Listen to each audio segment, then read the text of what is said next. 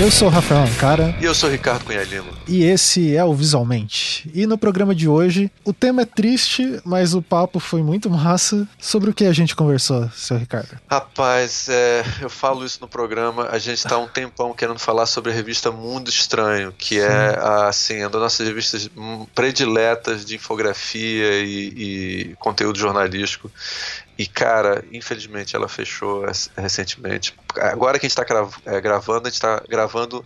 É, no olho do tipo, furacão, assim. Tipo... No olho do furacão, tipo, alguns dias logo depois do fechamento. É. É, então, assim, foi muito importante pra gente fazer esse programa. Ah, é isso aí, foi é, um momento a, histórico. Isso, a Mundo Estranho, cara, é, ela fazia um tipo. A gente comenta isso no programa, a gente nem vai estender muito, assim. Mas ela fazia um tipo de infografia que, pelo menos eu e o Ricardo, a gente é muito saudoso desse tipo de infografia, que é o que a gente acha é, mais interessante, assim, que envolve muito de ilustração, a parte pictórica fantástica, enfim. Exatamente. E que, e que tinha uma, uma pegada a um humor adolescente, né? Que é uma coisa que às vezes você não vê muito na infografia. Exato. E quem que estava com a gente conversando? Os ilustres convidados. Nós tivemos muita sorte de conseguir a Alessandra Calco, que foi editora de arte no auge, pegou o começo da, da Mundo Estranho. E, então ela contou muita história da, do começo, como é que surgiu a Mundo Estranho, é um suplemento, e depois virou é, um número especial que virou depois uma revista, como é que ela evoluiu, como é que ela foi, fez muita experimentação. E agora também conseguimos o, o Marcel Nadali, que foi o último editor-chefe da Mundo Estranho. Então ele vem do lado do jornalismo do texto e ele conta conta pra gente todo o babado, cara, de to, como é que terminou a revista. É, eles são corajosos, cara, vêm falar com a gente sobre Sim. isso, porque é um tema que tá. Você vai perceber que rola uma emoção no final, assim. É, e... é muito é, e o bacana é que, assim, a gente também eh, comentou um pouco, né, de outras perspectivas, que, assim, a gente tá falando da revista Mundo Estranho, mas se você acompanha as notícias aí, aconteceu esse corte com vários títulos da Abril, né? Então, essa questão perceptível aí do mercado editorial, então acho que foi um programa muito bacana para essa discussão. É, a gente discutiu muito isso e foi importante a gente é, discutir também até que ponto essas estratégias são legais? Quer dizer, abrir mão de marcas fortes, quer dizer, ah, será que não está rolando um desespero geral? Assim, é, a maneira como as coisas acabam tão, são um pouco estranhas e acho que são coisas para a gente começar a prestar atenção. É, quem é que está conseguindo é, se reinventar fazer nesse meio, se né? reinventar, né? Abrir mão da coisa e não se reinventar, quer dizer, quem se reinventa para talvez se ter bem. É interessante, é, a gente vai debater bastante isso. Então, uh, bom, indo para os recados de sempre, se você gosta do conteúdo aqui que a gente produz no Visualmente, não só no Visualmente, mas em todos os outros podcasts da rede de podcasts Anticast, você pode contribuir lá no Catarse uh, do Anticast a partir de cinco reais tem uma contribuição mensal e você ajuda a gente a uh, quitar todos os nossos débitos com, com, o nosso editor e. Ah, com o nosso editor. E... Você começou a falar isso, eu comecei a ficar animado, cara. Imagina, né? Todos os problemas resolvidos, assim. Imagina, eu vou. Gente, pelo amor eu vou receber Deus, dinheiro, dinheiro pra gente. Ah, não, é, pô. É, não. O nosso é... editor é maravilhoso, a gente chama o nosso editor, isso. por favor. E não, ele recebe só uma parte disso, na verdade. o resto vai tudo em, em hospedagem e propinas e etc. Brincadeira. Uh, bom, então você pode. Vejam lá. Ainda tem o Patreon. Quem gosta de pagar em dólar e IOF, fica à vontade. Gaste seu dinheiro como você quiser, desde que você dê ele pra gente. Não tem nenhuma objeção. Uh, e eu acho que é isso, né, seu Ricardo? É. Mais algum recado? Eu acho que não, né? Não, acho que dessa vez não. Mas a gente vai pensar em alguma coisa. Na próxima vez a gente Isso, fala. exatamente. Fiquem com o programa.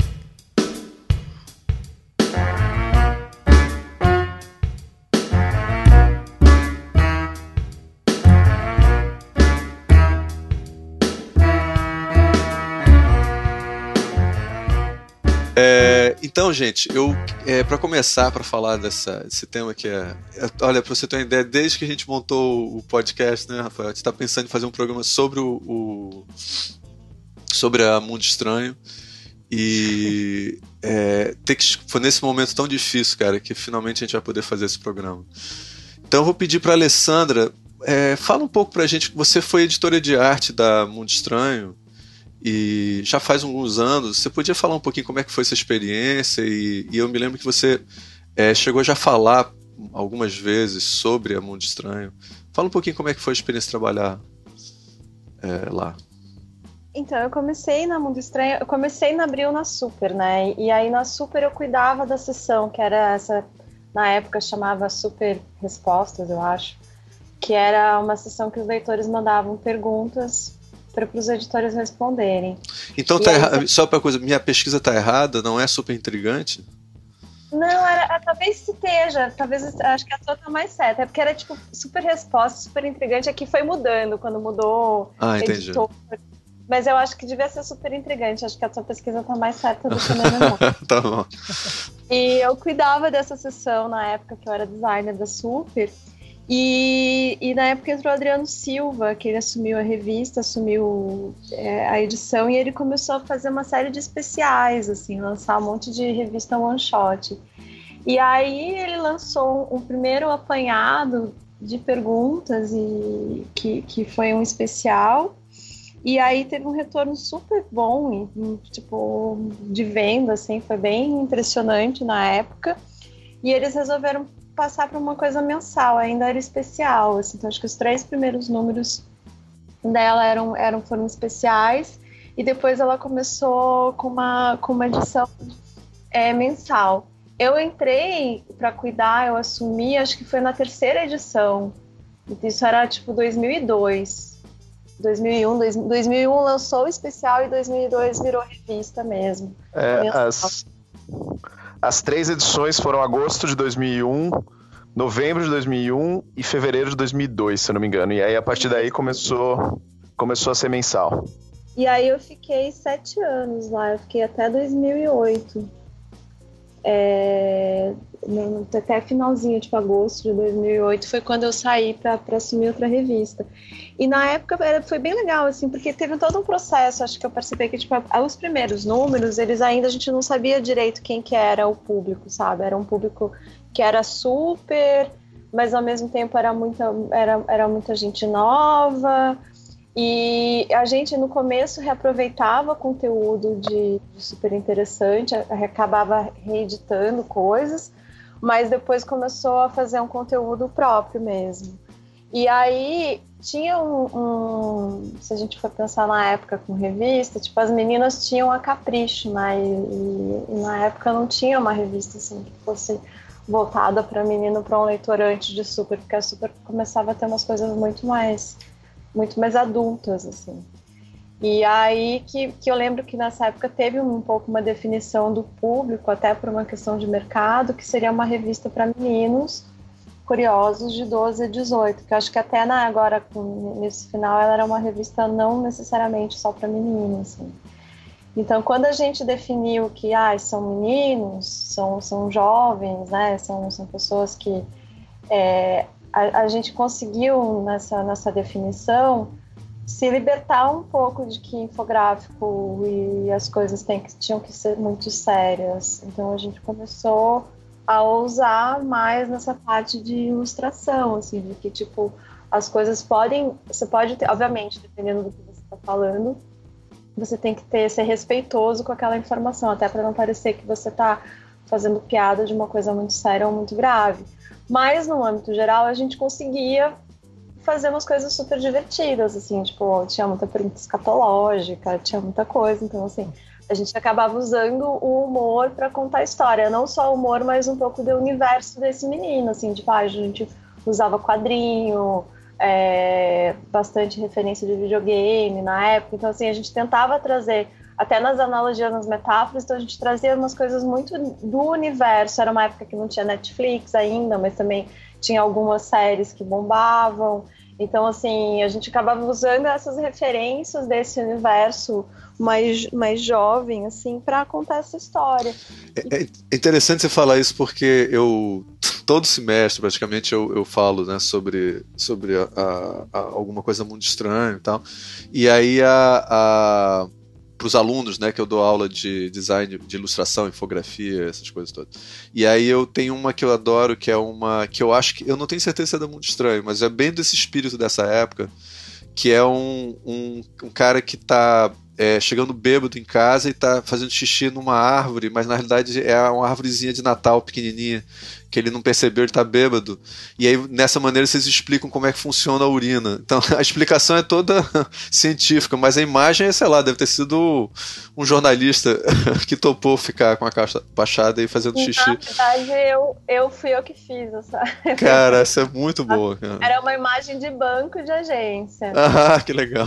De imagem, assim, mas, mas era, tinha uma pesquisa também de se achar uma imagem para poder fazer as coisas em cima, então é, eu acho que a gente tinha essa, essa liberdade, que na verdade que você tem 500 jeitos de você resolver uma pauta, se você pensar. Mas aí tem um jeito que foi funcionar melhor para a revista que você está falando, né? Exatamente. Eu, eu acho, por exemplo, que as, as revistas elas são pequenos clubinhos de pessoas que, que gostam do mesmo assunto, né? Então, tipo... e, e, e, na Abril, né? Quem conheceu a Abril na época que era naquele prédio, é, era você sentia que você estava entrando em várias comunidades alternativas, né? Eu me lembro que a, eu conheci a Playboy antes de todo mundo todas as, as, as, editoras antigamente não tinham uma chave especial. Só a Playboy. A Playboy você entrava lá, você tinha que entrar com a chave, é, uma, uma, um cartão.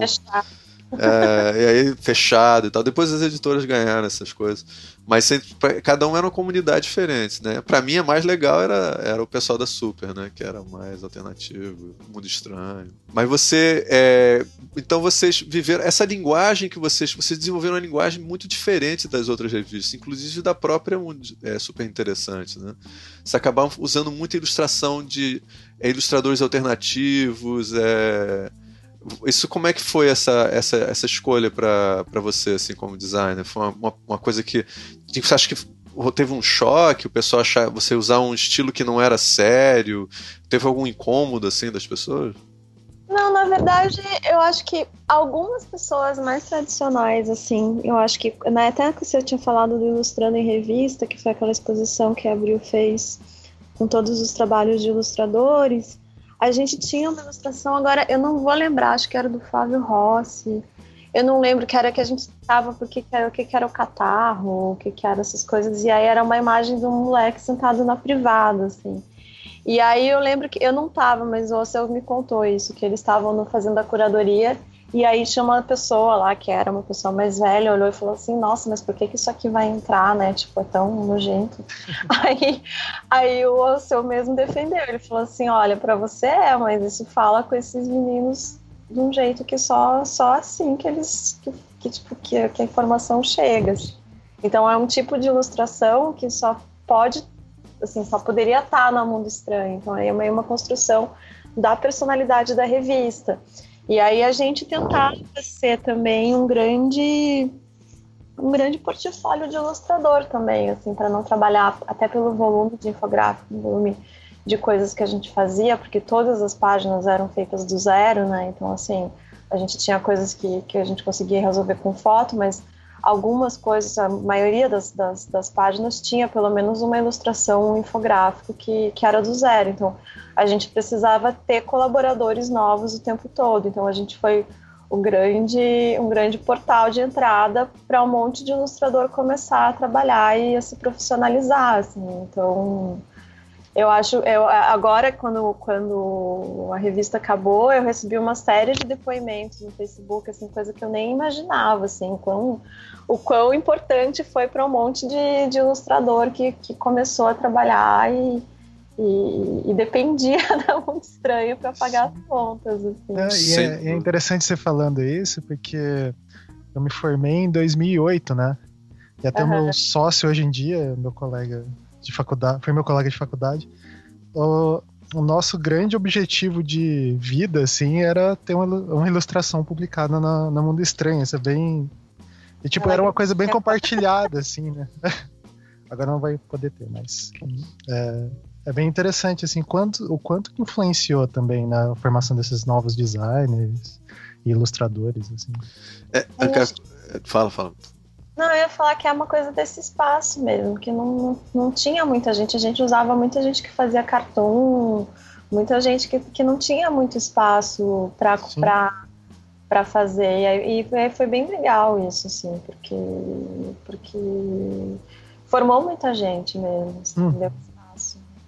É, mas eu, eu, como eu sou de uma geração mais antiga que a do, do Ankara, eu, quando eu comecei nem existia Mundo Estranho, né? Então eu não, era super interessante que na realidade era aquela revista que todo mundo tinha, assim, que tinha revolucionado, queria, e tinha revolucionado a, a, a infografia, né? E a infografia ela, ela tem um lado careta, né? Assim, um lado que tem uma linguagem, tem uma maneira de trabalhar e tudo. E é super interessante. Não tinha essa. Não parecia ter nenhuma limitação, sabe, Alessandra? Essa coisa sensação que a gente tinha assim que você podia fazer o que fosse mais adequado para a matéria, e não aquilo que é considerado uma boa abordagem, sabe? Tipo.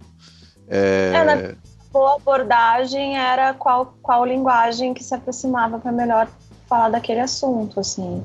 E eu acho que tinha uma coisa muito legal lá na, na Super, assim, que é um pouco a, que eu falo que é a escola iria de infografia, que é, é, é a infografia da pirotecnia, assim, né? Porque o, o, as, os infográficos do Iri, eles são super emocionais, assim, tem muita referência do cinema. Então tem muita gente que, que tem os, os, os, quem são os puristas da infografia, eles, eles se incomodam um pouco com essa liberdade que a gente tinha, com essa com a pirotecnia, com eles achavam que as coisas tinham que ser mais sérias, mas aí tem que, tem que ser sério pro teu veículo, né? Não, não... Ah, interessante. Bem, só para o pessoal saber, você está se referindo a Luiz Iria, que foi o editor da, da Super Interessante por uma, uma, quantidade que eu não sei exatamente quantos anos, mais de 10 anos, né? Acho que mais pelos quase 20 anos. Uns 20 anos, é uns 15 anos, né? E ele foi, inclusive, uma das pessoas que colocou a infografia brasileira no mapa, né? Por ganhar tantos prêmios na Malufiege, a equipe dele também ganhou muitos prêmios na Malufiege, que é, para quem não sabe, é o grande, é, o Oscar da infografia, né? Usando esse nome bizarro, mas é o nome que muita gente usa. Mas é, as pessoas entenderem. É, é, é. Uma comparação gentil. E, e ele foi muito criticado, é, porque parte da. Só explicando tudo que você acabou de falar, o pessoal saber.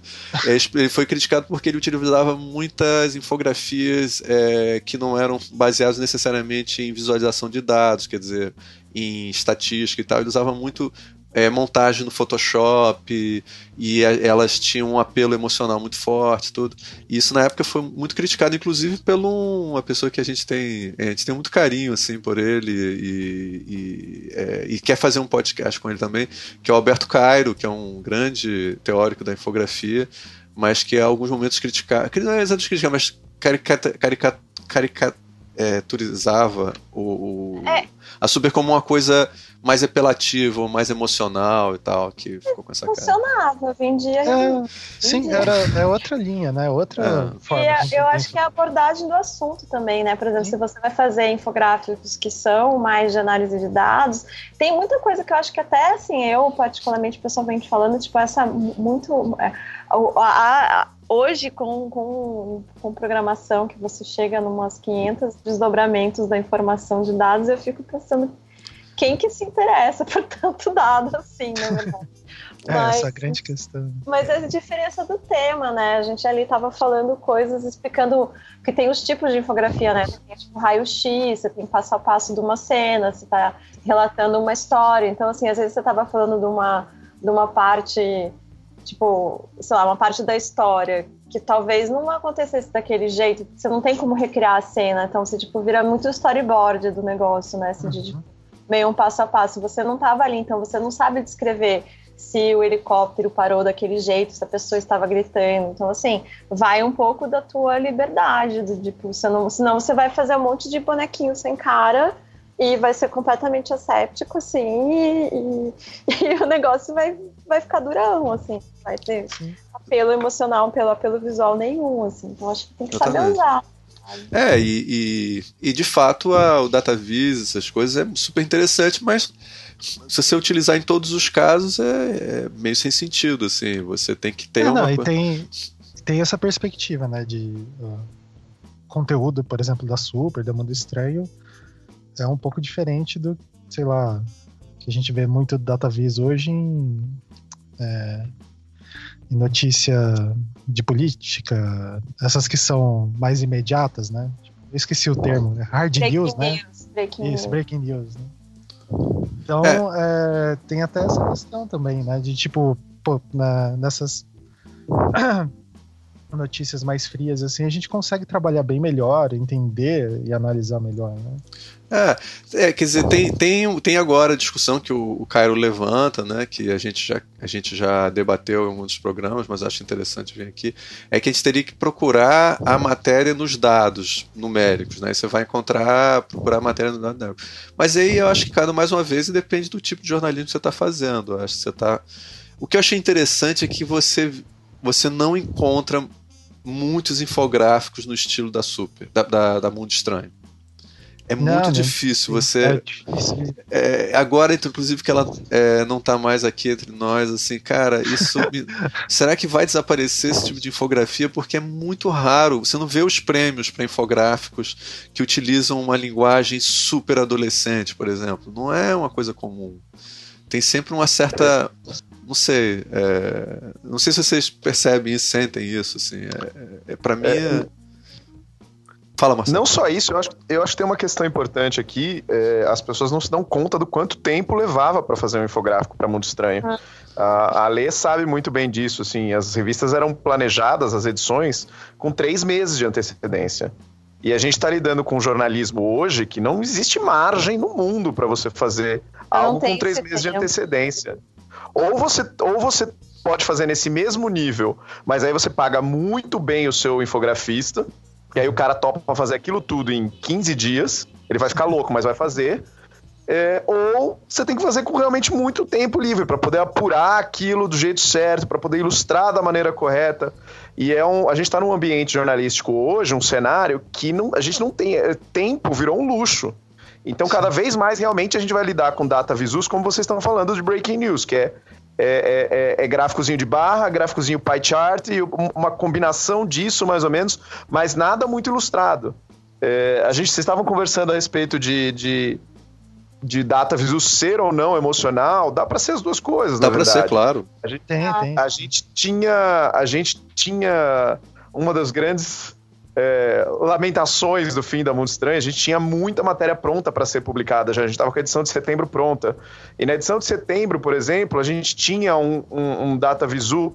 Era uma página inteira que é essencialmente um data visu sobre tiroteios nas escolas dos Estados Unidos. A gente, tá, a gente contabilizou todos os tiroteios desde Columbine, quantas pessoas se feriram, quantas pessoas morreram, é, enfim, onde aconteceu, qual a idade média. Então, assim, era um gráfico super complexo desses dados, mas que a ilustração principal era super dramática. A gente colocou um moleque com uma arma, entendeu? Porque a gente precisava dizer, ó, a idade média do, do, do, do atirador nos Estados Unidos é de 16 anos.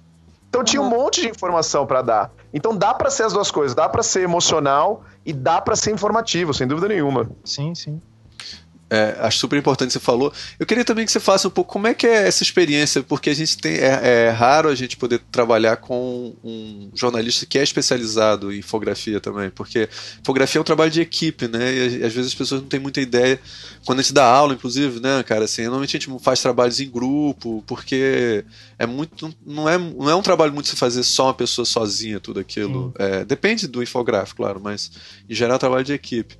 É, como é que é esse, trabalho de você pensar o infográfico? Como é que é essa relação também? A Alessandra também complementar isso. É, a Mundo Estranho seguia um padrão de produção que é realmente raro em revistas, a Super também é assim, mas a Mundo é mais ainda, é, em que não existe barreira entre texto e arte. É, o texto e a arte trabalham sempre juntos.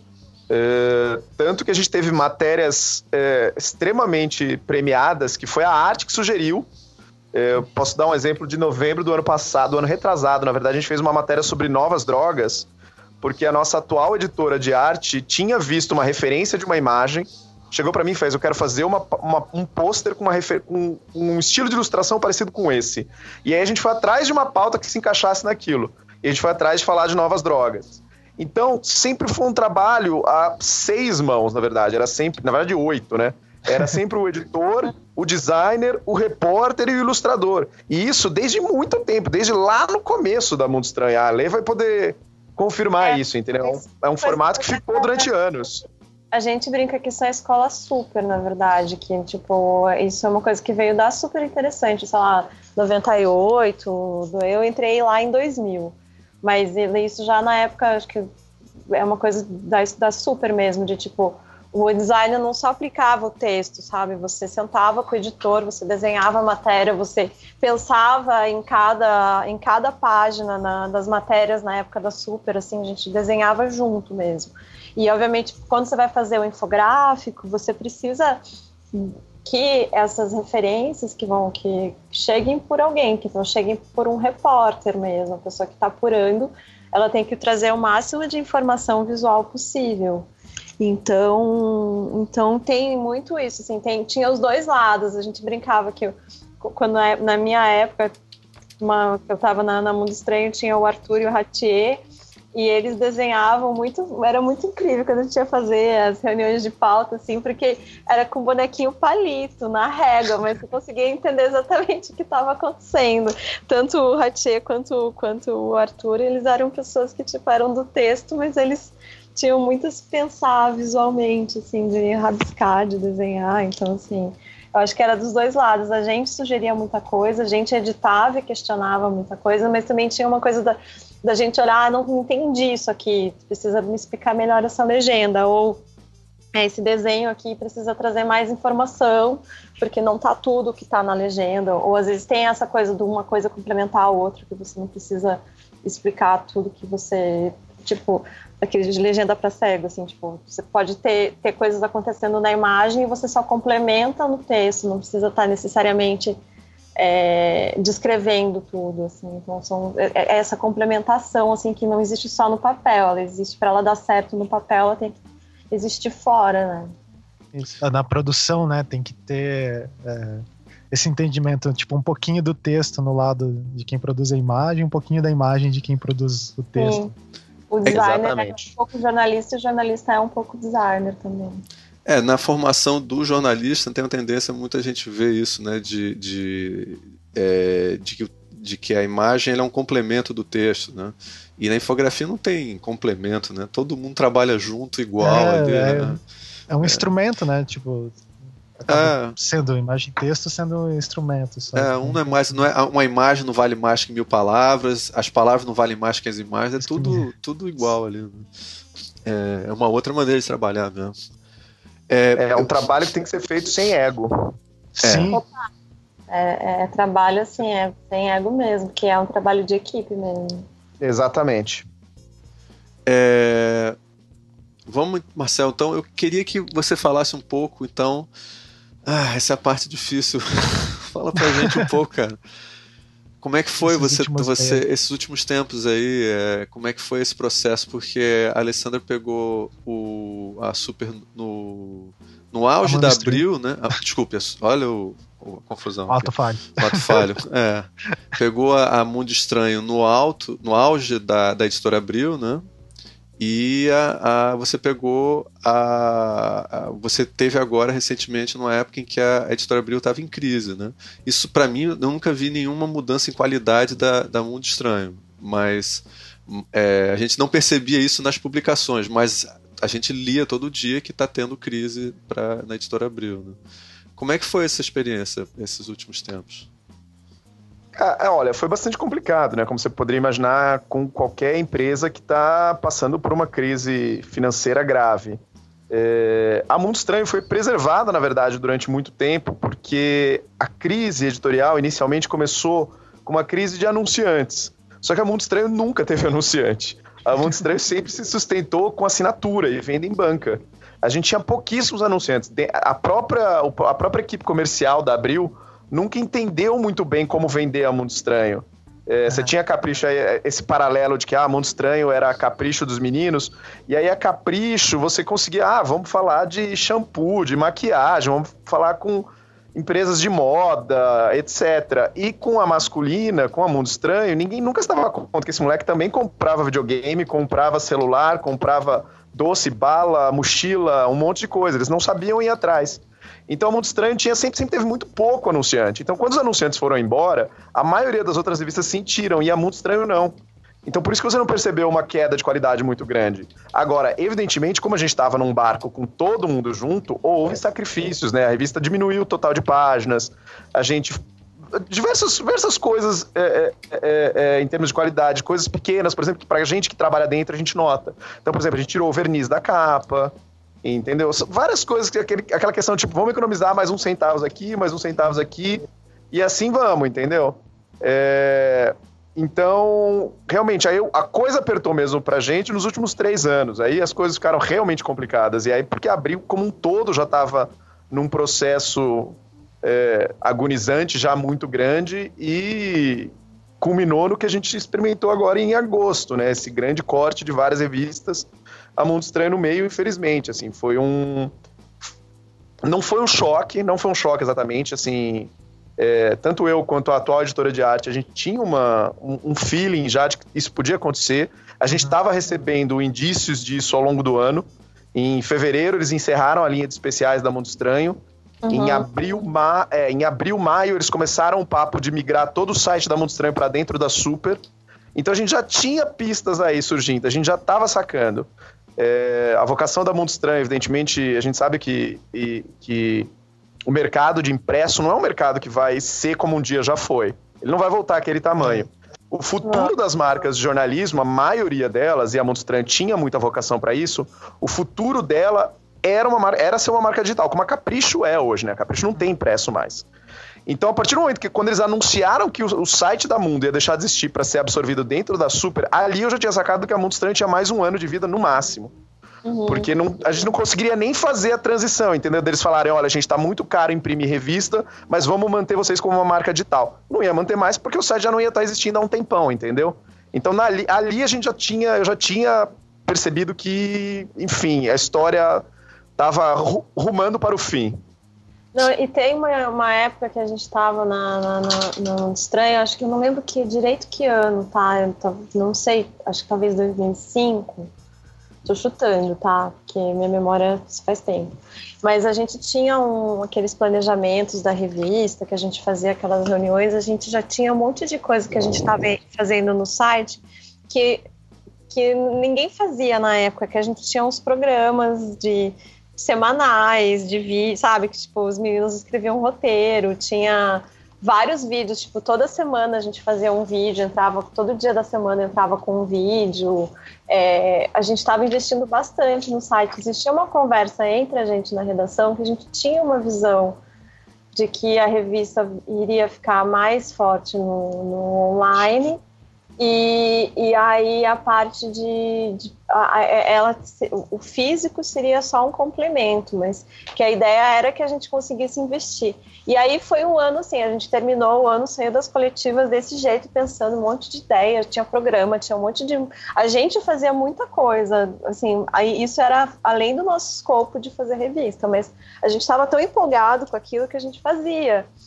E, e aí, na época, eu lembro que teve uma mudança também de estruturação do abrigo, assim, que daí passou coletivas, a gente voltou em janeiro e todos os sites, aí, tipo, eles tiraram o site de dentro das revistas e transformaram cada núcleo teria o seu grupo de site, então assim, os sites ficaram super simples e toda aquela nossa programação com, que a gente estava fazendo de vídeo, de conversa, foi por água abaixo, assim, aí a gente, a gente ficou um ano e mudava, toda hora mudava alguma coisa. Acho que tem Ale, até uma.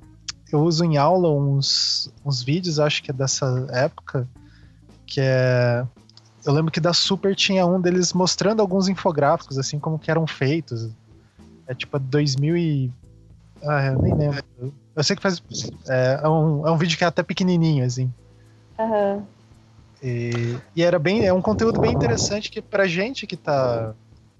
É, que nem eu trabalho mais é, como freela e como é, professor, né? Então pra gente é bem interessante ver como que acontecia ali dentro e, e esses canais eram bem bacanas que começaram a revelar esses essa caixa preta. Assim. É, é, aproveita aqui para mim, desculpa impressionar que a, a, a tinha uma tinha um blog que era como é que tinha um nome engraçado? Como é que era o nome mesmo? É, como é que era mesmo? Fala de novo. Infographic, é tipo pensando Infographic, é, exatamente. Um nome dificílimo de falar. É, você lendo, você sacava na hora.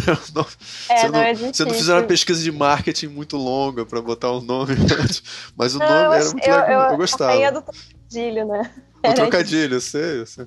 E era, cara, assim, só pra vocês terem uma ideia, eu usei esse, o material desse, que eu acho que ainda tá, ainda tá online. O, ele o tá conteúdo. online, ele tá, eu não tirei, mas eu parei, eu parei de fazer, na verdade. Sim. E eu usei como parte da minha pesquisa para o doutorado, porque ela chegava lá e ela botava, contava toda a história da criação de alguns infográficos da, da época em que ela estava como editora de arte. Né? É, isso é muito, foi muito, eu tô falando, útil a ponto de, da pesquisa científica mesmo, a gente poder utilizar esse conteúdo. Né? É, e eu, assim, fiz o meu dever de casa, viu, Marcel, e vi que você ficou oito anos e um mês na graças ao mundo sou, digital sou... como editor. Eu fui o funcionário que ficou mais tempo no Mundo Estranho, na história do Mundo Estranho. Depois você, acho você... que fui eu, Marcel, você, você tirou meu é, acho... E você, você é, era o editor-chefe é, né, da, da Mundo Estranho, ficou um ano, oito anos e um mês. Então, realmente foi um, uma experiência muito longa lá.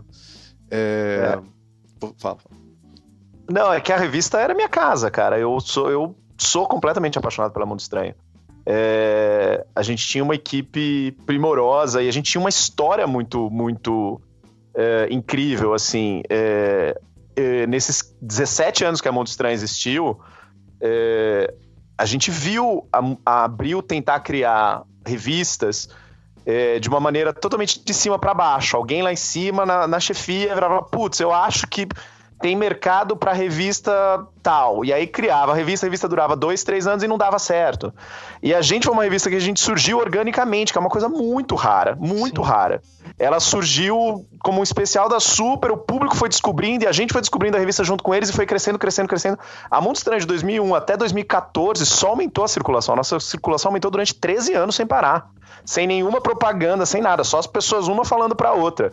Então a Mundo Estranho tinha uma história muito bacana e ela tinha uma vocação para esse para esse futuro, assim, isso que isso que a que a Ale tava falando, que já, meu, a, a, revista já fazia vídeo, já investia em vídeo muito tempo atrás. Sim. É, eu acho muito engraçado quando os podcasts voltaram agora com tudo, questão de dois, três anos, a gente recebia muito pedido, por que, que vocês não fazem um podcast da Mundo Estranho? E a Sim. grande ironia é que é um dos meus primeiros frilas para Mundo Estranho, era no podcast da Mundo Estranho. A gente fazia um podcast em 2005. Caramba, a gente fazia um podcast, a gente fazia um podcast 13 anos atrás, entendeu? E aí, com questão de que precisa cortar custos, tudo que não era a revista impressa foi sendo cortado. E o podcast foi isso, o site foi isso, a produção de vídeo foi isso. Então foi uma visão muito, muito pequena do que, é, eu digo, da, da chefia acima da gente, do quanto o Mundo Estranho poderia crescer e da vocação que ela tinha de verdade. Marcelo, então você acha que assim, é, esse, essa questão é, que está acontecendo não só com o Mundo Estranho, mas com as outras revistas, de enxergar o veículo como ancorado na, na mídia impressa ali, isso é, meio que tá matando. Né, no caso da Mundo Estranho, assim, pelo que você tá falando, tipo, ele era muito mais do que é, uma revista impressa, né? Era uma forma, um jeito de contar, de passar essas informações. Que, que tanto faz se fosse por áudio, vídeo, uhum, etc. Exatamente. O que você pensa um pouco a respeito disso como jornalista, editor? É, é, eu vou até, é... vou até formular, vou até adicionar uma coisa aqui, viu, cara? Porque hum. eu me lembro que eu, eu trabalhei com o Ricardo Noblar muito antes dele ser um cara de, de ser o cara da política, ele era o editor do, do, do Correio Brasiliense. Mas ele tinha uma coisa que ele falava, que ele escreveu sobre isso e tal, que é o seguinte: é, ele achava que se os jornais acabassem, era culpa de um tipo de jornalismo. É, você está quer dizer assim, é uma mentalidade antiga sobre jornalismo. Você acha que tem uma mentalidade antiga nesse, nessa, nesse jogo? Ah, sem dúvida nenhuma. Sem dúvida nenhuma, assim. É, é, é, eu acho extremamente perturbador você imaginar que a gente está lidando com, com um cenário hoje em que alguém como a Pugliese, por exemplo, está ganhando uma boa grana como uma influencer de fitness e a Abril decide que a boa forma não, não deveria existir nem como uma plataforma digital. Então, assim, é óbvio que existe um interesse digital por conteúdo de fitness, de saúde, de malhação, de nutrição, porque tem gente ganhando dinheiro com isso, tem Sim. muita gente ganhando dinheiro com isso. E a Abril simplesmente é, é, é ela é, é, quase uma admissão de que, olha, eu realmente não sei o que fazer, entendeu? Porque tá aí, tem gente que tá ganhando dinheiro. Como é que uma marca do tamanho da Boa Forma Pois é, entendeu? Isso... Não, consegui, não consegue Exatamente. fazer essa transição. É um monte de marca licenciada de, de licença para de produto, de coisas assim. Tem tem um outro mercado que gera dinheiro, que não é só necessariamente o conteúdo também, é a marca mesmo, que é uma marca super forte. Pois é, é esse, esse ponto que você que o Ankara levantou aqui é, é, é, super importante. Essas marcas custam milhões, tá entendendo? Como é que as pessoas simplesmente abrem mão da marca? A marca acaba com a revista, mantém a marca de algum jeito. Não sei, eu tô, tô pensando aqui da maneira terrível, mas é, simplesmente jogar fora a marca, isso é dinheiro pela janela, não? É, é tacar fogo num carro, né? é muito estranho, como se, assim, a, a muito estranho quando eu, eu cheguei nessa, essa semana e falei com os alunos e tudo, aí eu, eu sempre quando mostro meu portfólio, tem muitos trabalhos que eu fiz para Mundo Estranho. Então eu mostro muita coisa que eu fiz para Mundo Estranho. E aí eu falo, gente, você sabe que a revista fechou assim, é, é o pessoal fica mais. Ah, aí todo mundo conta a história, a revista, a razão da vida dele, tudo assim. É muito estranho, é uma, uma relação afetiva. O pessoal de branding não fica ensinando a gente sobre essas coisas, como construir uma marca. É impressionante, né? As pessoas tinham. As pessoas. A gente passou essa semana inteira, eu particularmente como editor, eu assinava carta de editor, eu tinha um canal de vídeo dentro da Mundo Estranho. Então as pessoas me reconheciam muito como, como, como a cara da revista. É. E aí eu recebi muita, mas muita, mas muita mensagem, assim, histórias, cara, eu, assim, de, de, de chorar, assim, gente que me contou que, meu, do, do, interior do Ceará, que se apaixonou pela revista e, tipo, passava fome para comprar a revista, entendeu? Ai, então, assim, umas coisas, é, umas coisas inacreditáveis. Muita gente me falando, meu, entrei em jornalismo porque eu queria escrever para Mundo Estranho. A relação do público com a nossa marca era muito forte, assim, a gente recebia é, isso que você mencionou a respeito do blog da, da, da Lei, explicando como é que era feito um infográfico, a gente tinha frequentemente leitores mandando perguntas para a gente como a revista era feita. A gente respondeu como a revista era feita, pelo menos umas, de umas quatro maneiras diferentes. A última foi, quando a gente completou 15 anos, a gente respondeu em vídeo, que era o único formato Sim. que a gente não tinha feito ainda. Mas a gente já explicou como era feita a capa, como a gente bolava as capas da Mundo Estranho, como é bolado o infográfico da Mundo Estranho, tudo a gente já fez. Porque eles gostavam da revista, gostavam da comunidade, eles se sentiam parte da revista. Então, assim, num, num, num num cenário em que se valoriza tanto o engajamento com a marca, entendeu? Foi muito triste perceber que, que isso não foi o suficiente para ter um. para preservar a revista, entendeu? É, é muito. É muito. É realmente jogar o bebê fora junto com a água do banho, ah, sabe? Exatamente. É. Mas ao mesmo tempo, se a gente for pensar, e essa é uma questão que eu sempre tenho, assim, uma dúvida, porque assim, quando você faz a transição, essa transição do online, né? Como é que você faz a coisa do impresso para o online? E, e aí, como é que você administra esse conteúdo? Porque eu acho que as pessoas aí também, elas acham que é só empacotar e jogar a imagem, mas eu acho que é isso que a gente estava falando dos vídeos. Quais são as outras formas de você contar as histórias que vão falar com as pessoas? E aí, é, eu tenho uma amiga que recentemente começou a trabalhar num portal grande de notícia, e aí ela tava falando, gente, eu editei ontem, tipo, 50 matérias que foram pro ar. Aí eu fico falando também, falando, gente, quem que lê 50 matérias? 50 matérias, né?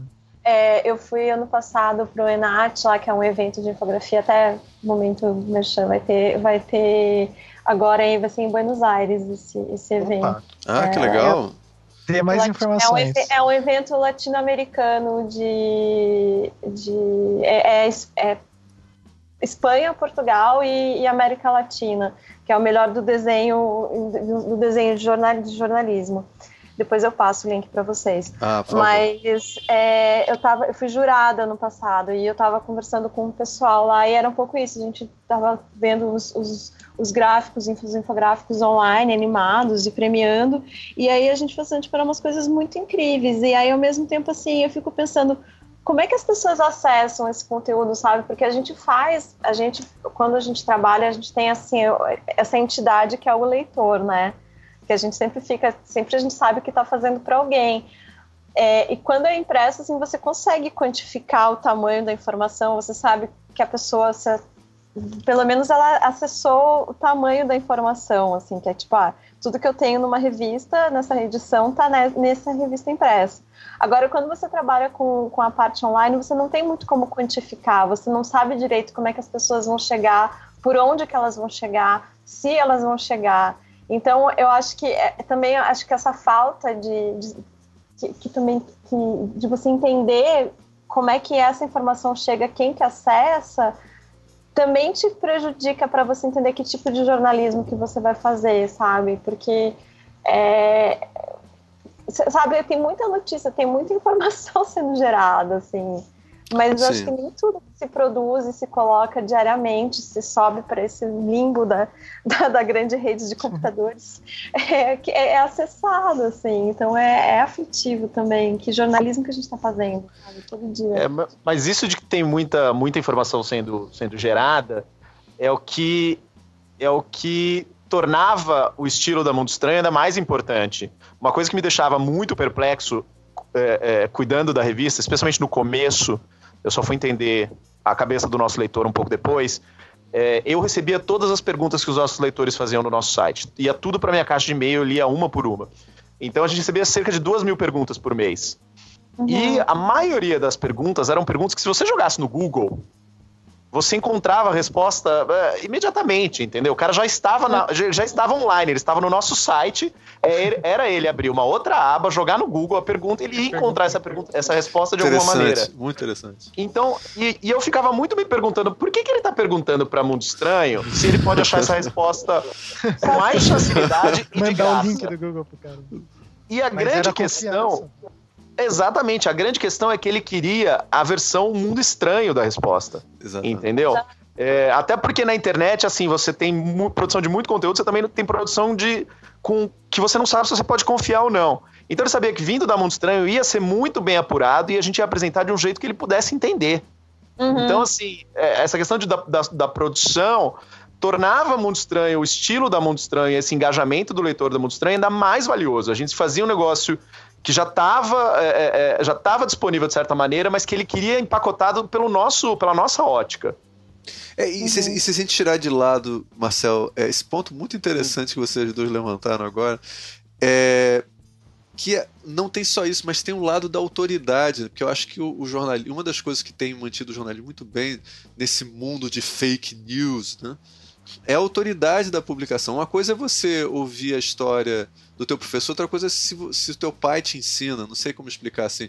E para as pessoas que uhum. cresceram com o mundo estranho, tem uma relação afetiva também com o mundo estranho, assim, de você tá ouvindo de uma pessoa que você gosta, sabe? É, não sei, acho que talvez tenha essa questão também, porque tudo vira na, pro marketing, tudo vira um pouco número, sabe?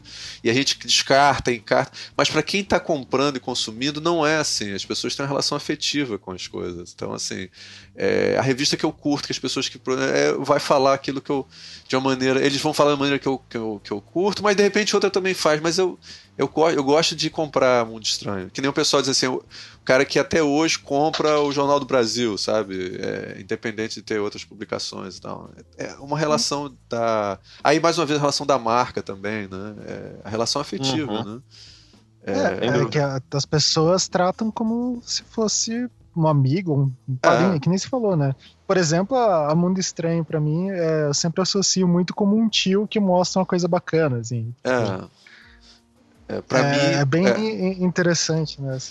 Pra mim, de... eu tinha uma coisa mais assim. Pra, hoje em dia, eu até tô numa relação mais normal como de estranho, mas por muito tempo, é, especialmente quando eu vi a infografia mudar muito nos últimos 10 anos, eu tinha uma relação assim de que o Mundo Estranho era o futuro, sabe como é que era? Era a revista que ia é, fazer experimentação infografia livremente, sem ter que seguir a cabeça de ninguém, sabe? E para mim foi muito importante, assim, é muito estranho essa conexão. Então é. é... Aí o tempo vai passando, mas eu tive muito. Eu sempre falava para os alunos: você quer ver, o... quer ver mudança, quer ver uma certa liberdade, vai dar uma olhada no que é produzido na Mundo Estranho. Acho que cada um teve uma relação diferente, assim. papo, papo, papo amor, coração agora. É, é não, Marcelo, a, uma. Ah, ah pode falar.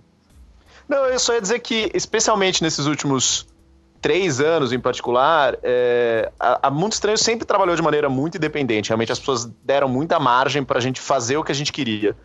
É, é, é, e nesses últimos três anos em particular, que foi quando a Mundo Estranho deixou de ter um diretor de redação e a gente passou a, ter um, passou a responder ao diretor de redação da Super, a gente meio que voltou para a Super.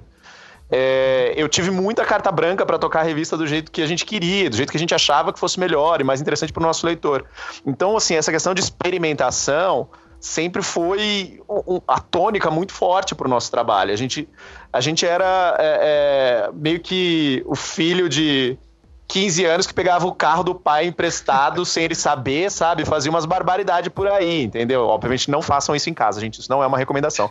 Mas eu tô dizendo metaforicamente, entendeu? A gente tinha muita liberdade para fazer o que a gente queria. E eu acho que isso é bom porque dava margem para grandes acertos, dava margem para erros também, e todo mundo estava aprendendo. E eu acho que isso faz falta para muita revista que está muito engessada, que tem muito cacique, tem muita gente opinando, ai, não pode ser desse jeito, ai, não, porque nunca foi assim, se não foi assim, então não pode ser, sabe? A gente não tinha isso.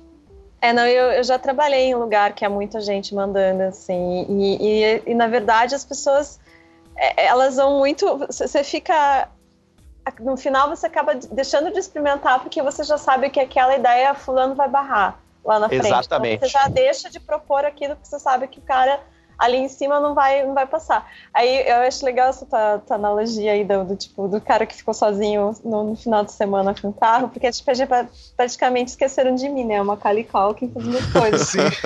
Eles acho que uma coisa é muito legal, eu acho que é que que é bacana. Eu até estava conversando com várias pessoas, assim, a gente teve a sorte de estar na Abril, mas na verdade, se a gente for pensar que na verdade, a gente teve muita sorte de poder conviver com esse tanto de gente criativa ao mesmo tempo, porque as Sim. ideias elas vêm de pessoas. Então, assim, quando a gente fala de empresa e marca e o produto, as marcas elas só existem porque elas têm muita gente tendo ideia e pensando e se envolvendo com aquilo, assim. Então, é, eu acho que, que esse potencial criativo das pessoas é que é muito e essa relação entre as pessoas é que é muito legal porque se você experimenta, ao mesmo tempo você vai errar também. A gente não é sempre que acerta, às vezes a gente erra e erra rude, assim mas ao mesmo tempo existia uma cultura da gente fazer, a, fazer umas reuniões de avaliação da revista e que na verdade não era para apontar o dedo que você errou, era uma coisa assim, ah, isso aqui deu certo, não deu certo, ah, então tá bom, isso aqui a gente não vai fazer mais. E meio não virava uma coisa, tipo, você errar também era, era permitido errar porque você já sabia que você não ia mais errar aquilo de novo, entendeu? Então eu acho que essa escola de não ter ninguém ninguém de ser todo mundo muito muito legal nesse sentido assim de, de que a crítica não era uma coisa pessoal entendeu? Que, que, é, que dificilmente você consegue ter isso em ambientes de trabalho assim que tipo é. as pessoas vão apontar o erro apontar o dedo você vai errar e você tipo você vai você vai não vai contar para ninguém aquilo. E lá não se você errasse tinha pelo menos na minha época era muito isso assim ai gente isso aqui não deu certo né é, né? Não funcionou. É. Eu, ia, eu ia complementar exatamente com isso. Assim, a gente ouve muitas histórias de redação. É isso que eu falei, ah, é uma, é uma revista feita sem ego. A gente ouve muita história de redação que tem muita competitividade entre as pessoas, entendeu?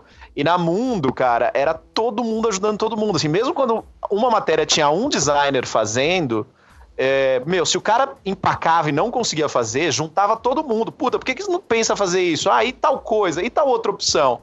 É, os estagiários que passaram pela Mundo Estranho foram pessoas extremamente sortudas, porque assim, todos, todo mundo de design e de texto ficava junto, ah, eu não sei fazer, puta, vamos junto, vamos descobrir, vamos, vamos tentar, entendeu? Então, é, é, esse aspecto de, de, de, de, uma mentalidade realmente colaborativa era algo que estava na Mundo Estranho e que precisava muito ser contaminado para o resto da abril inteira, na verdade. Eu acho que a gente teve só, assim, é uma sorte de porque é, é muita generosidade, assim, nesse.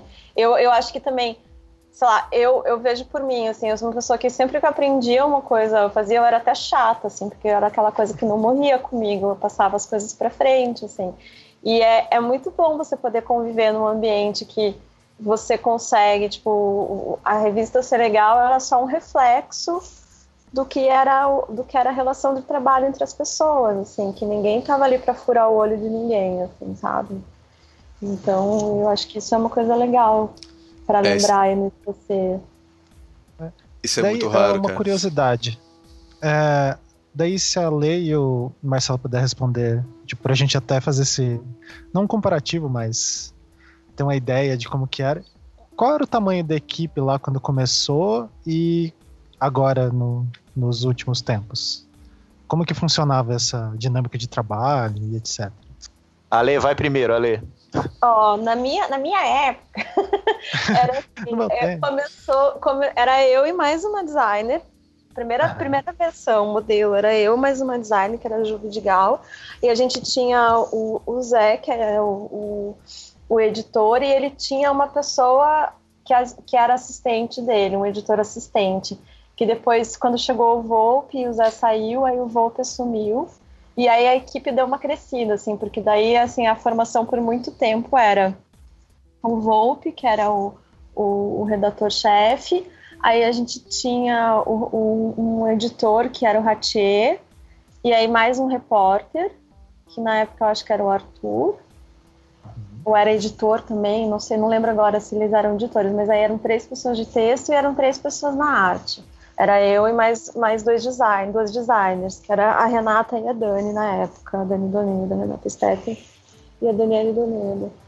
E, e, por muito tempo foi, foi essa formação, três pessoas de texto, três pessoas da arte, e depois tinha internet, né? Uhum. Aí a internet tinha, acho que eram do, era um designer e um editor, ou dois, agora eu não, não vou lembrar direito, mas aí depois a gente teve uma equipe de internet, mas aí cada hora mudava essas configurações. Ah, eu me só para lembrar, a Daniele, se eu não me engano, foi com ela que eu fiz. Foi com a Dani que eu fiz o infográfico. Não, eu tenho que me lembrar. Não, acho que foi com a. Talvez com a, a, a Gracete que fez, como, como trabalhou comigo. Trabalhou ah, um tempo a Bianca. Assim. A Bianca. A Bianca, exatamente. Ela trabalhou depois, um pouco de, foi um pouco depois, foi mais adiante, né? Não foi nessa, nesse início agora. Ou foi antes? Eu acho que a Bianca foi antes da, da Rei. Da... Agora, putz, virou tudo. eu, acho que a, eu acho que a Bianca nem trabalha mais, tá trabalhando com design, não sei, eu, eu perdi contato com ela. É. Essas histórias são bem antigas. tá denunciando muita coisa. Não, mas acho que a Bianca é anterior ainda, a Renata. Eu acho que a Bianca é, é a Renata e a, e a Dani, a Bianca ainda é a outra fase. Agora nem lembro, falei, gente, nossa, lembrando das coisas. tem muito disso assim, agora, a gente tem muito contato com o pessoal fazendo pesquisa histórica e, cara, é super difícil conseguir. Pelos relatos, a gente confunde muito as datas, normal. É, a, equipe, a equipe atual manteve muito dessa estrutura, na verdade. Né? A gente continuou com três editores de texto, é, a gente tinha três, é, três designers. É, e eventualmente, quando começou, quando surgiu o iPad, a versão para iPad das revistas da Abril, foi contratado um quarto designer. E então a gente tinha hoje, quando a revista acabou, era eu e mais dois editores de texto, dois estagiários de texto, que na verdade vieram da internet, porque antes era separado, como a, como a Ale falou. Aí a gente tinha uma editora de arte, três designers e um estagiário de arte. Então, o total da equipe eram 10 pessoas e a gente tinha um editor de, de online e redes sociais que a gente dividia com a Super. Então, eram 10 pessoas e meia, digamos, vai. Quanto, quantos designers tinham? Só para Todos os designers para uma... quanto? Pra, pra, então, pra uma editora de arte, uma editora de arte, três designers e uma estagiária de arte. Então, enfim, cinco pessoas, digamos. Legal. É, o, é, então vocês mantiveram mais ou menos a mesma estrutura, começou pequena, foi crescendo um pouco mais, mas também não, não ficou enorme. Acho que para Super tinha mais, né? A Super tinha uma equipe maior, né? a Super, a Super eu acho que é que nesse ao longo desse ano a Super alguns, alguns funcionários saíram da Super e as vagas foram congeladas, mas eu acho que no auge a Super estava com 14 pessoas, eu acho. É. E vocês ficavam, ah, inicialmente vocês ficavam todo mundo na mesma redação, eu imagino, né?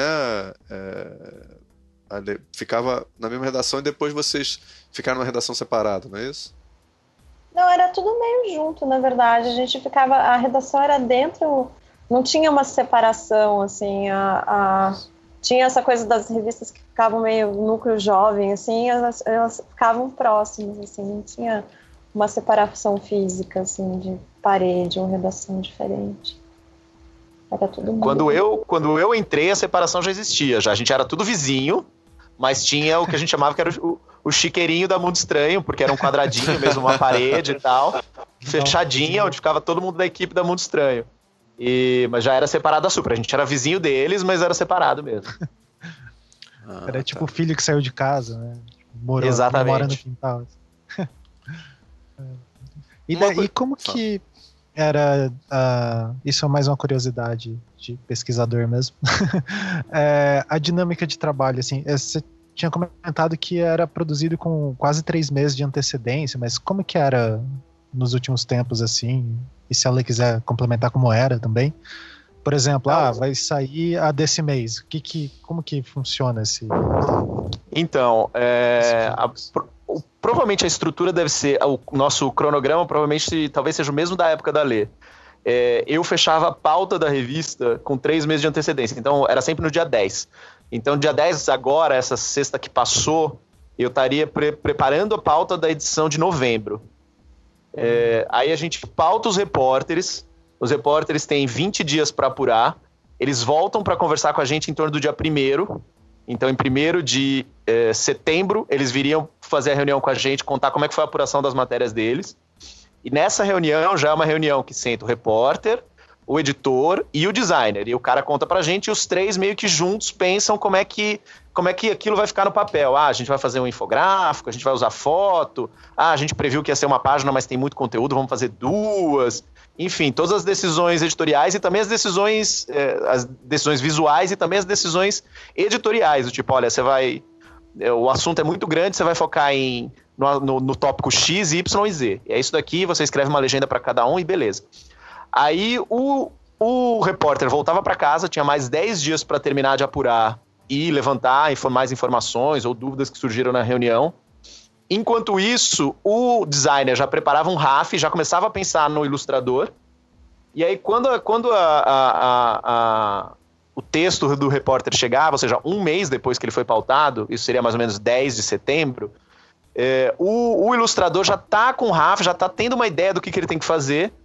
E aí ele prepara isso, o, o, o, designer aplica o texto, né? O editor edita, o designer aplica, e aí a gente junta texto e imagem e começa o processo de revisão. É, a, a Mundo Estranho tinha que começar com muita antecedência, porque a gente também fechava muito cedo, né? A gente ah, fechava as edições com, com da segunda a quinta-feira do mês. Então, dependendo do mês, dependendo do calendário, tinha edição que a gente fechava dia, tipo, sei lá, dia 9 de setembro já fechava a edição de outubro. Entendeu? Então por isso que a gente tinha que começar muito antes também. Uhum. Então o processo era mais ou menos esse: do, do, do momento do repórter ser pautado até a, a, a, a matéria ficar pronta aí para gráfica, dava um, um, mês e meio, mais ou menos, quase dois meses. Ah, Ale, é mais ou menos a mesma coisa para você? Era... eu acho que com, com né, na, minha época, na minha época, quando começou, era um pouco confuso, porque o, o, quem instituiu esse, essa parte das pautas adiantadas foi o Volpe, assim, porque a gente fazia, era bem corrido, assim, e era bem, bem insalubre no começo, porque tinha uma coisa de fechar e não fazer é, é, é, essa coisa do planejamento que permitia que a revista acontecesse, sim, porque se fosse num esquema de que você só vai pensar na próxima edição a hora que você termina uma, é bem complicado.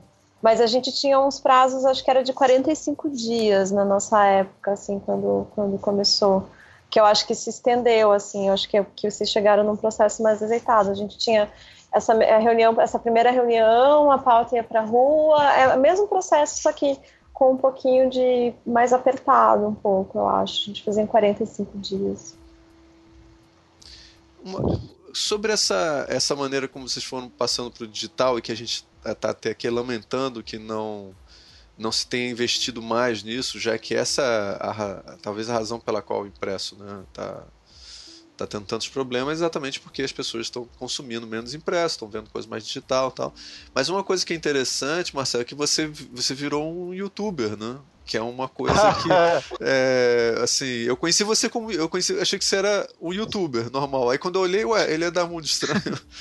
e aí depois disso é que eu fui saber. É, é, e, e, até falei assim, o seu, os seus vídeos eu passei para alunos, assim como é, eu trabalho muito com ilustração na, nas aulas, às vezes é, a, os temas que vão ser discutidos eu peço para eles fazerem pesquisa na internet. Eu também faço pesquisa e aí quando eu vi tava lá o você é uma, é uma, é uma referência como youtuber. Então, essa, esse papel do, do editor ou do jornalista é não ser mais uma é, ser uma figura pública nesse sentido do vídeo também. Como é, como é que é isso? Isso é uma outra, é um modelo diferente. Talvez isso seja comum, mas eu nunca tinha visto isso. Isso achei interessante. Fala um pouco sobre essa experiência. É, foi muito deliberado, assim, porque quando a gente voltou a produzir vídeo, é, a gente tinha muito conteúdo é, é que dava para adaptar em formato de vídeo. E a gente fez uma experiência com uma produtora fora da Abril uma galera que propôs uma parceria, uma grana boa, então a gente meio que reeditava algumas matérias com um cara que era um apresentador e apresentava, então, sei lá, porque, meu, será que o, o, o, o, horário de verão realmente vale a pena? Quanto, quanto de energia o horário de verão economiza? E o cara explicava isso num videozinho de 3, 4 minutos. É, funcionou durante um tempo, mas a gente percebia que não tinha engajamento. E aí a gente tinha muita dúvida se era porque, como estava sendo feito fora, não tinha exatamente a cara da Mundo Estranho, é, ou se também porque, assim, como o nosso conteúdo sempre foi muito visual, o ideal seria que as nossas matérias, na verdade, se transformassem em animações. Que era, na verdade, o grande sonho da gente, a gente virar um, um Vox da vida. Sim. Entendeu? E aí o que a gente ia analisar, na nossa análise do que, que a gente percebia, o que, que os nossos leitores que consumiam muito YouTube, é, o formato que eles consumiam é esse: é um youtuber, é um literalmente um cara falando, liga a câmera de casa e começa a falar da vida dele ou, enfim, das opiniões dele sobre alguma coisa que está acontecendo. Então a gente pensou, bom, vamos fazer, vamos testar algo nesse formato. E aí é, a ideia. Aí eu falei, bom, gente, vamos puxar. É, é, é, a gente tinha dois aspectos que a gente detectava muito na Mundo Estranho. O nosso público era um público muito nerd, especialmente nos últimos anos, quando a cultura nerd ganhou muita força na cultura pop. E é, eu não sei exatamente porquê, mas a Mundo Estranho tinha muito leitor gay, muito leitor LGBT, muito. É, e. É, pois é, muito curioso. E aí eu falei, gente, então pá, vamos fazer o vídeo Gay Nerd, que é o canal que a gente criou. E tanto que foi deliberado, assim, os vídeos do Gay Nerd, eu nunca, eu nunca é, é, é, é citava Mundo Estranho. É, não, era, era deliberado, a gente não queria esse filtro do moleque entender que é, ali era a editora Abril falando com ele, ou, ou a revista Mundo Estranho uhum. falando, falando com ele. A gente queria que ele entendesse que era eu falando com ele. Entendeu? E era mesmo, de fato. Assim, o que a gente. O, os temas que eu abordei no Gay Nerd eram todos muito pessoais. É, então, por isso que a gente filmava aqui em casa, a gente não filmava na Abril, a gente não citava Mundo Estranho. É, e deu super certo, cara. Deu super certo. Teve um engajamento muito, muito legal. Foi uma experiência, foi a experiência mais legal que eu tive na Mundo Estranho nesse último ano e meio, assim, certamente, assim, em termos uhum. de engajamento, é muito forte. Assim, as pessoas reagem muito bem com o vídeo, né? É, é, é, muito interessante porque eu e o cara, a gente fica sempre, e o Almir, pensando, cara, como é que a gente vai fazer? Será que a gente tem que é, ir pra, pra vídeo e tal? Pra vídeo. É, e aí você fez lá no seu quarto, aí, cara, você tem que mandar arrumar o quarto. Como é que é isso? O quarto tem que ficar todo arrumadinho. Porque o quarto ele é um cenário, né? Ele não é mais um quarto só, né? Aí você senta na cama, no, é, é tudo uma. Tinha uma, uma produção muito grande, foi uma coisa um pouco espontânea, assim. Mais ou menos, né? Assim, a, a, minha casa tem muita, é, é, é, tem muita coisa nerd mesmo, né? Porque eu sou nerd, a minha coleção de quadrinhos é gigante. Eu comecei, eu comecei a colecionar quadrinhos com 11 anos, eu tenho 37, então tem 26 anos de quadrinhos nessa casa. É, e, uh, mas assim, eles traziam, a equipe de vídeo da Abril trazia luz para cá, trazia, é, é, não sei se o termo é holofote, mas enfim, tinha luz para poder dar uma luz mais profissional. E a única coisa que a gente fazia, a gente reajeitava alguns móveis, assim. É, é, é, os, os, vídeos do Gay Nerd foram filmados em praticamente todos os cantos da casa, né? Meu apartamento nem é tão grande. Eu tenho um apartamento de dois quartos. Então a gente filmou em todos os lugares, escrito num dos quartos, no outro quarto, a gente só não filmou na cozinha. E, e a gente só reajeitava algumas coisas, trazia. Eu, eu, eu, falo que as pessoas devem ter a impressão de que eu tenho uma coleção de Funko gigantesca, e não é, eu tenho tipo 10 Funkos, só que toda, todo lugar a gente levava os Funkos e colocava no fundo, assim, sabe? Então, no fundo da cozinha, no fundo da sala, no fundo do móvel, na cabeceira da cama, a gente sempre ia colocando os Funkos. Então, na verdade, é só isso mesmo, assim, é, é, é não era uma produção muito complexa. Ah, legal. Eu acho massa como vocês conseguiam manter os seus gatos sob controle, cara. Que o meu, os meus estão passando aqui por cima umas duas vezes, já desligaram tudo aqui. É, os meus igual aqui. e, é, então quer dizer que vocês tiveram. Só pra gente bater no, no, no, é, no ponto morto, mas que vale a pena falar. Vocês então experimentaram tudo, tiveram toda a liberdade fizeram tudo certo, deu tudo certo, e mesmo assim a Abril não investiu, não continuou investindo, cara. É, ina, é, é situação... inacreditável.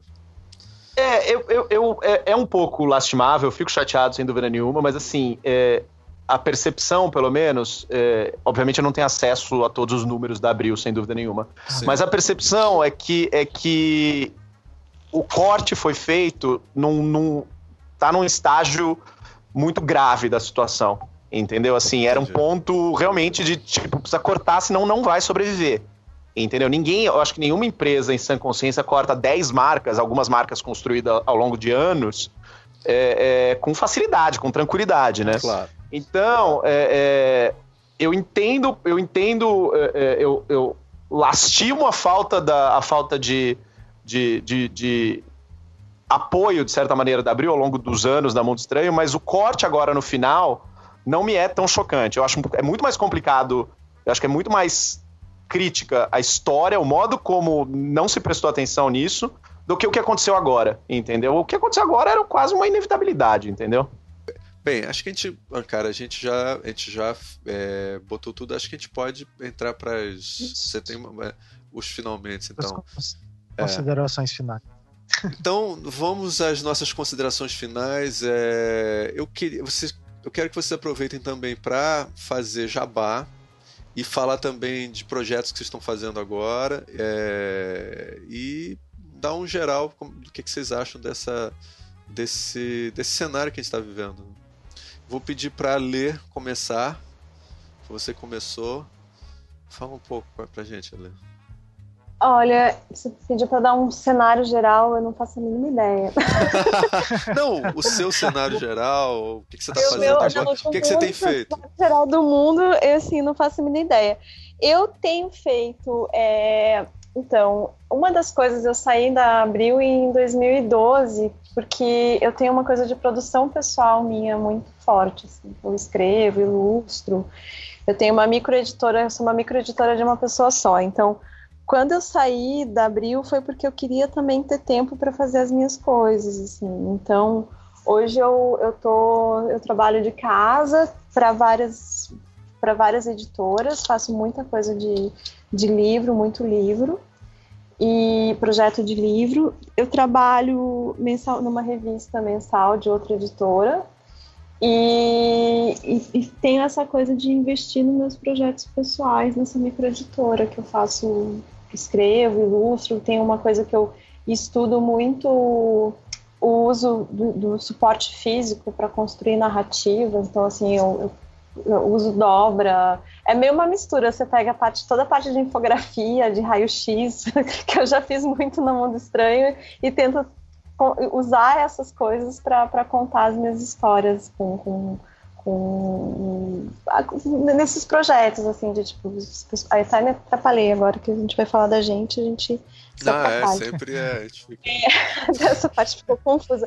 Mas é que eu faço isso assim eu tenho eu tento eu tento explorar estudar o suporte para ajudar justificar que ele seja físico sabe? Que que aquela história só existe daquela maneira a folha está sendo a folha do papel está sendo dobrada daquele jeito, e quando você dobra ela também faz parte da história, assim, então é, eu tenho me divertido muito com isso, e, e essa parte de mercado independente é uma coisa que está crescendo muito aqui no Brasil, assim, a gente tem muita feira, muito espaço para isso, assim, de, você tem feito muita parceria com a Bebel Abreu, não é isso também, se eu não me engano? Que era uma pessoa, inclusive, que organizou a, a Ilustrando em Revista.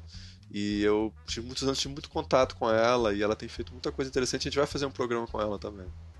Sim. Não, sim, a, a Bebel tem a, a micro, a, a, não é uma micro, mas ela tem a editora dela. A gente a, gente está sempre junto nessa parte do, do, do, do, cenário independente. A gente faz bastante coisa juntas. Eu já fiz muita coisa com ela na, na Bebel Books, mas eu tenho eu tenho a minha a minha mesmo, assim, que é tipo que eu brinco que eu sou uma micro editora de uma pessoa só.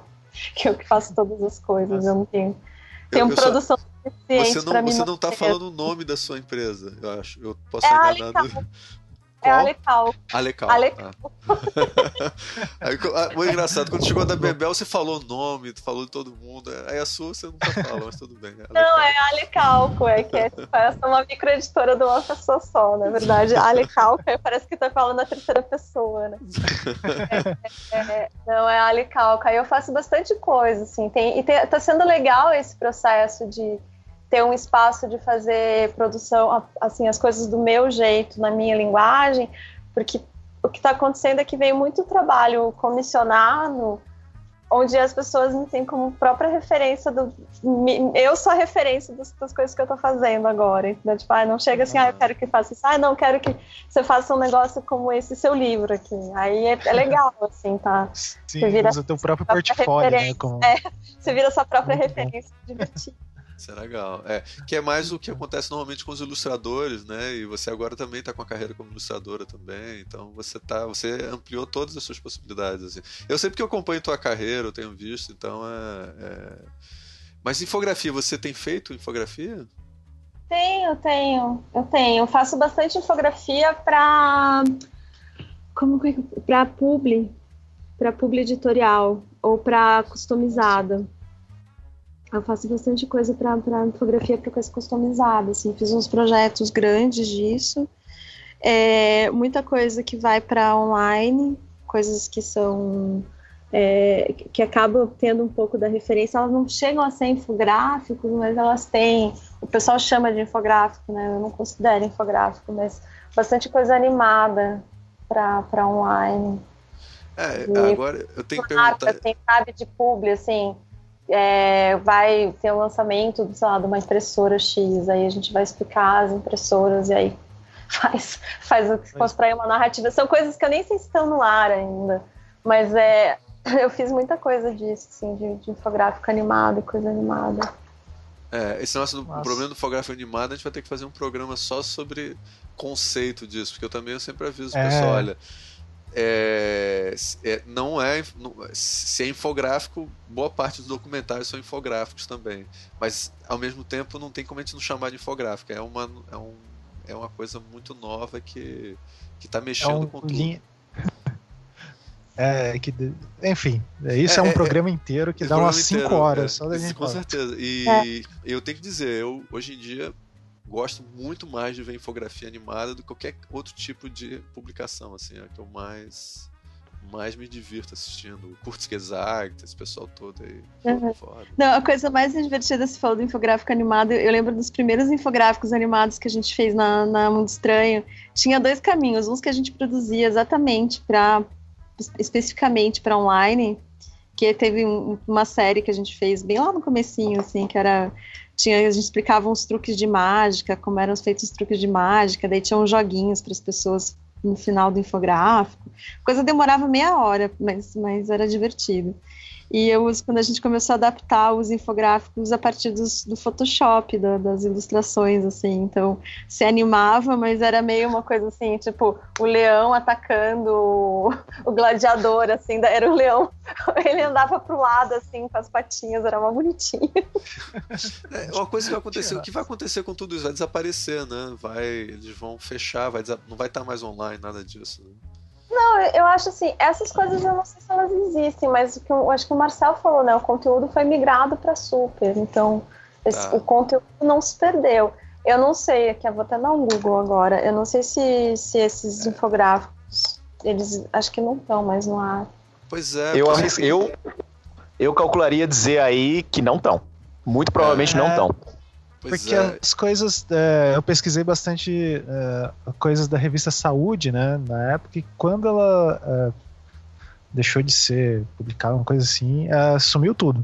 Tipo. E as coisas que eram em Flash também, essas nunca mais, né? É, os é, então, Flash já sei que morreram. É, então morreu mesmo. É, Flash é muito difícil manter, mas os vídeos eu ficava pelo menos os vídeos que não custa nada manter os vídeos, né? Os vídeos, os vídeos da Mundo estão ainda. Eu acho que se você entrar no nosso canal do YouTube, ainda tem lá os vídeos que o Fred de Giacomo, que foi o nosso primeiro grande youtuber, digamos, ele que organizou uma, um, vários dos vídeos, ainda estão lá. Se eu não me engano, ainda estão lá.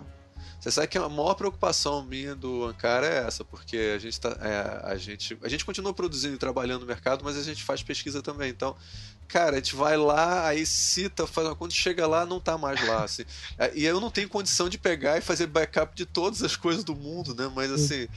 Mas é um pedido aos infografistas do mundo, cara, façam um backup, guardem em algum Faça um lugar arquivo. Esse, um arquivo de vocês mesmo e botem online isso pra gente poder ter acesso, porque porque as empresas, elas, quando a, cara, elas chegam uma hora que elas jogam fora tudo, assim, nem olham para trás, é. assim. Eu não Porque no sabe... impresso, por incrível que pareça, no impresso é muito mais fácil da gente é. resgatar do que do online. No impresso é. a gente vai atrás de alguém que tem coleção da revista, consegue achar no sebo. É não, eu só pra você ter uma ideia disso, o Monty Python, o grupo, os programas que agora, inclusive, estão disponíveis no Netflix, viu, pro ouvinte que quer ver coisas boas e tal. É, eles só existem porque alguém alguém resolveu guardar, porque a, eles, a, a, a tradição na, na, BBC era pegar todos os programas e gravar por cima para não perder a fita. para economizar a fita. Economizar a fita. Então, por alguma razão, a, gente tem toda uma coisa que a gente considera assim, um marco da cultura, do mundo e tal, que não foi regravado por cima por uma. E no futuro, cara, a gente não sabe, isso aqui tudo pode ser. Pô, eu não tenho. Eu, eu, a, eu sei que eu vou deixar vocês felizes com isso, mas eu não estou falando isso que é verdade. Eu, eu tenho certeza que no futuro o trabalho que vocês fizeram vai, ser, vai ter uma importância muito maior do que vocês imaginam. É... Ah, sim. espero, assim espero. Com certeza. Isso eu, isso eu, não tenho dúvida nenhuma. Eu estudo isso há muitos anos, cara. Eu tenho dúvida nenhuma tô falando. Ah, uma coisa, assim, eu espero que abriu. É, é, é que. Eu não sei como é que vai estar a situação lá dentro, mas é, a produção da Mundo Estranho, é, o que a gente tem feito, tá pronto, que tá lá no arquivo, é, é uma coisa que não morre, são conteúdos. É, quando a gente explica como funcionava o Coliseu Romano, essa explicação vai continuar válida é, daqui a 5, daqui a 10 anos. Né? Então, esse infográfico vai continuar existindo, vai continuar válido, vai continuar atual. Então, Abril tem ali um material para reproduzir sabe, um grande livro ilustrado de super infográfico. Cara, uma coisa. Sim. Tem muita coisa. Se vocês quiserem ganhar dinheiro com material. isso, tem muito material. Tem 17 anos disso, entendeu? É hum. muita coisa. Então eu espero que de fato eles saibam entender a mina de ouro que eles estão sentados em cima, entendeu? Pelo menos é uma coisa que vai ter custo zero para eles, porque o material está pronto, e alguma grana que vai entrar, né? Claro, sim. Então, Marcel, faça suas considerações, final, considerações finais e é, seu jabás também, por favor. Eu não tenho, eu não tenho nenhum jabá planejado ainda, na verdade, né? A gente foi demitido essa semana, basicamente. Eu, tô, eu decidi que eu ia tirar pelo menos um mês de sossego, pensar na vida. Eu tô num momento de, de transição mesmo. Eu não consigo é, é, é, é imaginar trabalhando com jornalismo impresso de novo. Eu não acho que vai haver vaga no jornalismo impresso para mim. É, o que eu imagino é um pouco do que a, que a Lê falou é, produção de conteúdo para publi, por exemplo, assim, a gente tem um know-how, toda a equipe da Mundo Estranho tem um know-how de infografia muito grande. A gente já fez vários infográficos que poderiam ser infográficos publicitários, sem dúvida nenhuma. A gente já explicou, tipo, ai, como funciona uma cafeteira de cápsula, por exemplo, sabe? É, então eu imagino que o mercado publicitário talvez me absorva e eu tenho alguns projetos pessoais, assim, eu quero eventualmente voltar a fazer vídeo, ainda não sei como, eu vou precisar aprender uma porrada de coisa, né? Quem editava meus vídeos era a equipe de vídeo da Abril, provavelmente vou ter que fazer isso sozinho. E eu tenho uma ideia de um livro também, mas tá tudo muito no começo, cara. Eu tô, eu tô querendo aproveitar um tempo para me reciclar um pouco, sabe? Fazer uns cursos, pensar na vida. Não sei, não sei. Projetos, assim, o que pintar. Quem quiser me chamar para grandes parcerias, estou plenamente disponível. Ah, é, então a gente bom. tem que pensar alguma coisa aí, cara. A gente vai pensar alguma coisa. Pois é, vai, vai, se vamos, tivesse. vamos anotar seu telefone, viu? A gente vai Por favor. entrar em contato. É, cara, suas considerações finais. Cara, na verdade, agradecer a participação tanto da Lei quanto do Marcelo, foi muito massa. É, poder conversar com esses nomezinhos que a gente lia assim na, na revista. Eu tô até folhando uma da, do Mundo Estranho desse mês. Desse mês, não, é, de março. É, e, cara, é assim, apesar ao mesmo tempo que é triste a gente ver o fim dessas revistas e talvez esse momento mercado editorial que é bem triste assim também pensar nessas questões né de tipo uh, acho que em outros momentos essas mudanças de consumo de informação já aconteceram né e, e conforme isso vai rolando a gente fica meio não é para baixo, assim, com, ah, tipo, por exemplo, dando aula, os alunos ficam se perguntando, ah, mas a gente está se formando num negócio que não existe mais.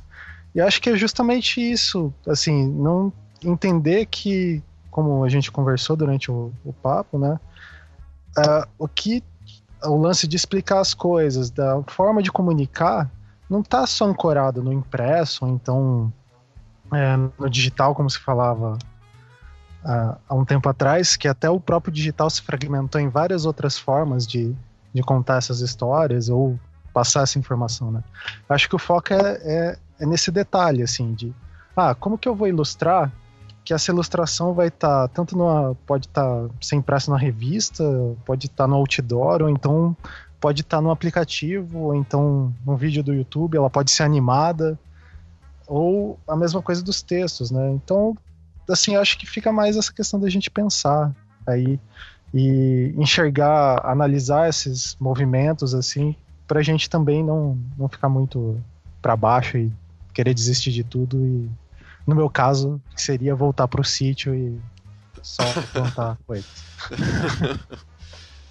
Bem, é, eu queria agradecer muito. É, para mim, acho que pra gente é um privilégio ter vocês dois aqui. É, dois profissionais construíram uma coisa que a gente há muitos anos já considera que vocês é claro a equipe que, que trabalhou com vocês, né, é, que a gente considera um, assim, um dos momentos mais importantes do, do, do jornalismo gráfico e da infografia também. Então, para a gente é, um, é muito especial para a gente poder estar tá conversando com vocês.